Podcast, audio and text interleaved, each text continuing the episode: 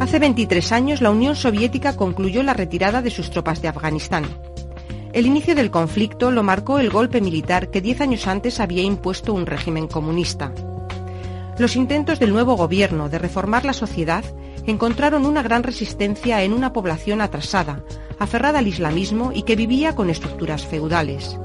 La oposición se concretó en guerrillas de muyahidines, que unidas a los problemas internos del régimen, precipitaron la intervención soviética en 1979. El envío de tanques ordenado por Brezhnev culminó la etapa imperialista soviética y fue su último golpe de efecto en el campo internacional. Las dificultades geográficas y la ayuda económica estadounidense a la guerrilla convirtieron la intervención en un infierno para los soviéticos. Finalmente, Gorbachev decidió retirar sus tropas y acabar con el que se llamó el Vietnam soviético, que costó la vida al menos a un millón de civiles.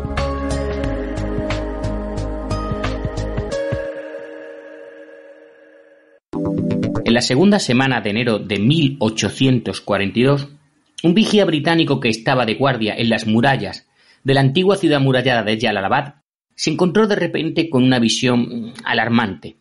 Al asomarse por encima de los muros de la antigua fortaleza afgana, se sorprendió al ver a un jinete solitario a lo lejos, que se abría paso lentamente por la llanura árida frente a la ciudad. A medida que la figura se acercaba, el vigía pudo ver claramente que el jinete se desplomaba en la silla de montar y que el caballo también parecía estar muy deteriorado. Al darse cuenta de que tanto el caballo como el jinete estaban en las últimas, el vigía dio la alarma y rápidamente se envió una patrulla de caballería para traerlos. Fue entonces cuando se enteraron de la terrible y espantosa verdad.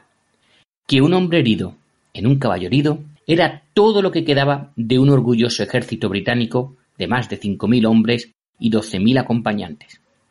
Hola y bienvenidos a Casus Belli, eh, Casus Belli Podcast. Hoy vamos a hablaros de Afganistán, que es un tema que está candente Suponemos que este podcast pues saldrá a finales de agosto y estamos aquí. Julio, Julio, muy buenas. Hola, muy buenas. Un placer eh, estar aquí de nuevo y un placer hablar, bueno, un placer, un agridulce realmente hablar de Afganistán, que como bien dices está tan en boga, más que nada por cómo está la situación a día de hoy en Afganistán con, con el tema de la salida de, de las tropas norteamericanas y de las tropas occidentales.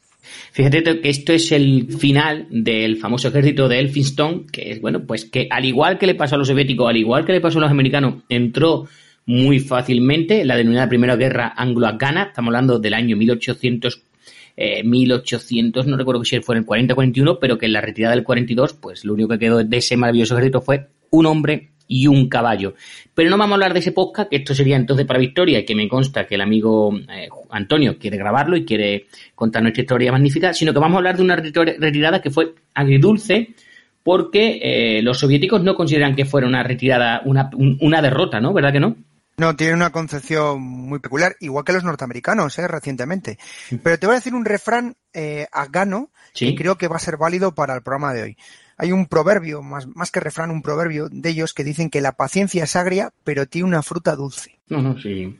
Sí, eso, eso de la paciencia va mucho con la, con la forma de ser de los orientales. Yo siempre digo aquel de los chinos de siéntate en el, en el río, ¿no? En la ribera del río verás el cadáver de tu enemigo pasar. O sea, ese concepto de paciencia, tiempo, que quizá los occidentales pues mm, pecamos de estar siempre con prisas y con ganas de hacer las cosas rápido. Pero como digo, Julio, eh, los soviéticos, ellos dicen que no fueron derrotados y menos expulsados de Afganistán. Es decir, los soviéticos abandonaron Afganistán en el, en el 1989, lo hicieron de forma deliberada, es decir, ellos sabían que se estaban retirando, lo habían previsto cuando se iban a retirar, lo hicieron de forma profesional, como un ejército, solamente un ejército sabía hacer, lo hicieron de forma coordinada y dejaron tras de sí, que quizás la diferencia eh, con los americanos ahora, un gobierno que estaba mm, preparado para mantenerse en el combate y que aún aguantaría pues hasta 1992, hasta abril de 1992. O sea que bien, ¿no? Comparado con lo que hemos visto estos días, mejor quizás, ¿no? Sí, y sin embargo a día de hoy el nivel de armamento que hay es mucho más moderno, más potente y sin embargo ha caído como un tillo de nepes.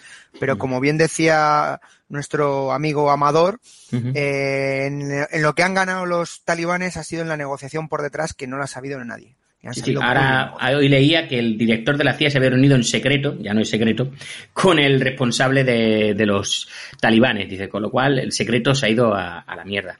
Mira, eh, para que hagamos una idea, el ejército, los soviéticos, los soviéticos dicen que esto se acabó cuando, eh, con el desmembramiento de la Unión Soviética y la llegada de, la, de Rusia, pues sí que fue Rusia la que eh, dejó caer el gobierno afgano porque evidentemente Afganistán se debía a quizás, como le pasó también a los mm, subvietnamitas durante su guerra con Vietnam del Norte en el 75, al poder aéreo, el poder aéreo que no pudieron mantener en el 92.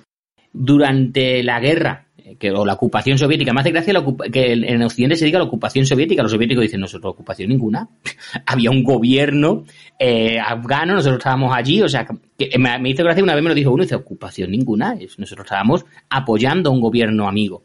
Bueno, pues durante el conflicto... Asesorando. Eh, sí, no, no, porque claro, la ocupación parece que los soviéticos tenían el control del gobierno y allí había un ejército afgano con 300.000 tíos, que ya hablaremos de ello, ¿verdad? Julio, hablamos antes de empezar, con unas fuerzas armadas, con lo cual difícilmente tú ocupas cuando mantienes. Eso es como decir que los americanos ocuparon Vietnam del Sur durante 10 años. Pero bueno, no vamos a entrar en eso. Julio, de 1979 a 89, yo sé que estas cosas te gustan, el cuadragésimo ejército realizó 220 operaciones independientes y más de 400 operaciones combinadas a diferentes escalas. O sea, más de 600 operaciones en 10 años.